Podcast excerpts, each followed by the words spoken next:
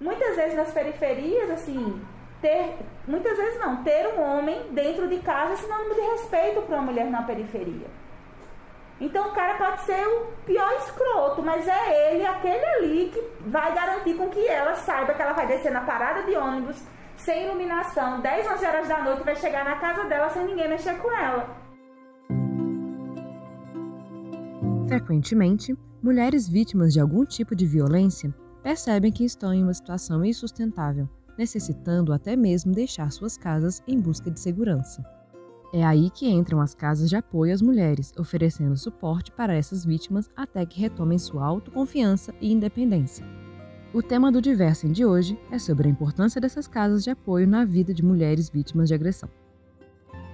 Eu sou Isabela Caixeta e este é o Diversem, um podcast do jornal Estado de Minas sobre diversidade. A cada episódio, a gente aprofunda discussões socioculturais com pessoas que têm múltiplas vivências sobre um tema em alta no Brasil ou no mundo. Um debate plural, aberto, com diferentes vozes, para entender e pensar além do convencional. Neste episódio, conversamos com a Indira Xavier e Pedrina Gomes, voluntárias sociais na Casa de Referência da Mulher Tina Martins, uma das maiores de Belo Horizonte. Eu sou Indira Xavier, sou alagoana, moro em Belo Horizonte tem seis anos, sou mãe, sou professora e faço parte da coordenação nacional do Movimento Mulheres Olga Benário e da coordenação da Casa de Referência da Mulher Tina Martins. Eu sou Pedrina Gomes, sou assistente social, faço parte da coordenação nacional do Movimento de Mulheres Olga Benário, da coordenação da Casa de Referência da Mulher Tina Martins. Quem também conversou com a gente foi a Lorena Lemos, subsecretária de Direitos Humanos e Cidadania da cidade de Contagem, na região metropolitana de BH. A violência contra as mulheres é um problema estrutural que se arrasta há séculos, fruto de uma sociedade machista. Muitas vezes, essas mulheres sequer percebem que estão sendo vítimas de uma agressão, como discutimos aqui no Diversem, no episódio sobre violência patrimonial. Mas, quando percebem, já se encontram em situações dificílimas que medidas drásticas se tornam necessidade de sobrevivência. São essas mulheres que a Casa de Referência da Mulher Tina Martins acolhe. A casa surge durante uma ocupação realizada pelo movimento Olga Benário, de defesa ao direito à moradia, logo após um caso de feminicídio durante a tomada, o que causou grande comoção. Em 8 de março de 2016, começa a iniciativa que se tornaria a Casa Tina Martins. No dia 8 de março de 2016, né, pouco mais de 100 mulheres ocuparam o prédio do antigo bandejão da Faculdade de Engenharia da UFMG né, um imóvel que já estava fechado há muito mais de 10 anos, sem cumprir nenhuma função social, pelo contrário, né, ali na região da Guaicurus com o Espírito Santo, uma região marcada por muita violência né, contra as mulheres, muitas mulheres em situação de prostituição, então a gente entendeu que era um marco simbólico, ao mesmo tempo que o imóvel ele é próximo de onde foi destinado à época o terreno para construir a Casa da Mulher Brasileira, e esse imóvel ele nunca foi consolidado e transformado nesse espaço tão necessário para acolher as mulheres em situação de violência. Atualmente, a casa se localiza na Rua Paraíba, bairro Santa Efigênia, em Belo Horizonte, local cedido por tempo determinado pelo governo para que o movimento pudesse atender as mulheres necessitadas. Não é nada muito garantido, né? Então, recentemente, agora no período da pandemia, a gente fez uma reforma aqui no espaço da casa. E a gente fez porque era necessário, né? A casa, essa casa que a gente está, ela ficou estava antes da gente vir para cá sete anos fechada, sem cumprir essa função social, né? E a partir do momento que a gente entrou, a gente teve que fazer toda a manutenção desse espaço. Assim. Então a gente ficou um período grande aqui no espaço da casa com muitas dificuldades de um infiltração. É, é um imóvel, além de antigo, é tombado pelo patrimônio. Então a gente tem essas dificuldades também até da própria reforma, né? Mas a gente viu a necessidade de fazer porque era assim, chovia lá fora e aqui dentro, né? Além da Casa Tina Martins, o espaço Bem Me Quero também realiza um importante trabalho de ajuda às mulheres vítimas de violência, mas de uma forma diferente da Tina Martins. Ele faz parte de uma rede de apoio a essas mulheres em contagem, sendo composta pela Delegacia Especializada, Serviços de Saúde, Defensoria Pública e por aí vai. No caso do espaço, uma equipe multidisciplinar com psicólogos, assistentes sociais e advogados auxilia a chegada dessas mulheres. A Lorena explica melhor para a gente como funciona. O espaço Bem Me Quero ele é um, um, um serviço especializado para esse atendimento específico com essa equipe multiprofissional, mas ele não é um abrigamento.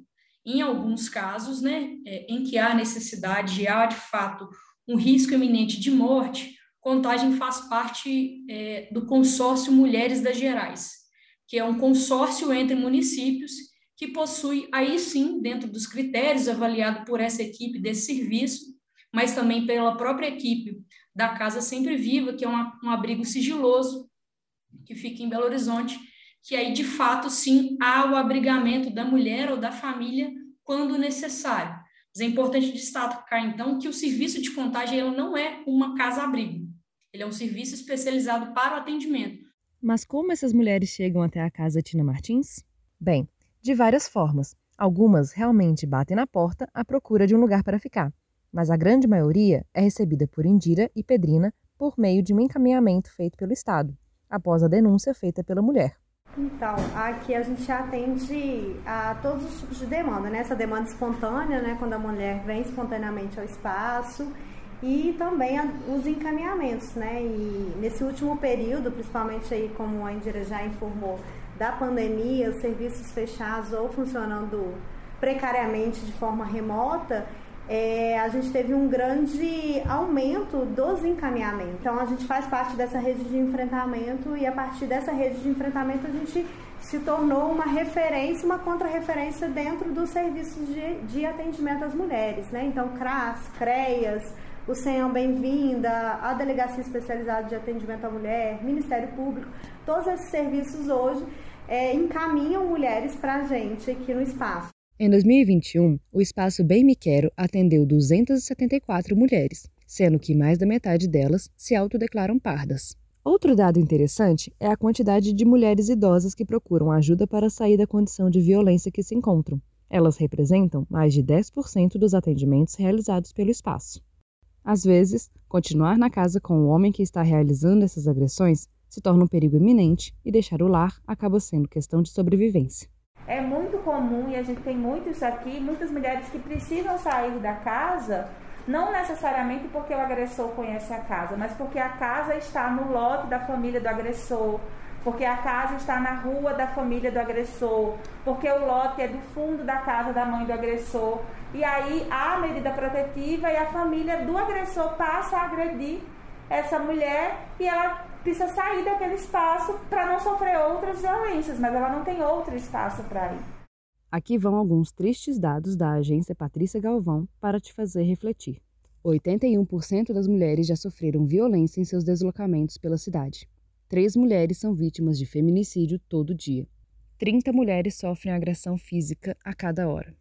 A gente está falando da gente aqui nessa sala, sabe? Então somos quatro mulheres, assim. Então todas nós temos relatos. E, infelizmente, se não temos, teremos. Todas as mulheres estão expostas à agressão, independente de cor, etnia, nacionalidade ou até idade.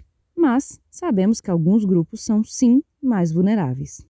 Não, então, a gente, a gente diz muito aqui no espaço da casa e nesse últimos anos que a gente tem né, nacionalmente discutido a política de enfrentamento à violência doméstica, né, que a violência doméstica é uma violência transversal, né? Ela atinge toda e qualquer mulher, independente da classe, raça, né? Mas a gente sabe quem são as mulheres que são mais violentadas dentro da, da, da, própria violência, né? E das outras violências que vêm a partir da própria violência doméstica, né? As vulnerabilidades social e econômica, né?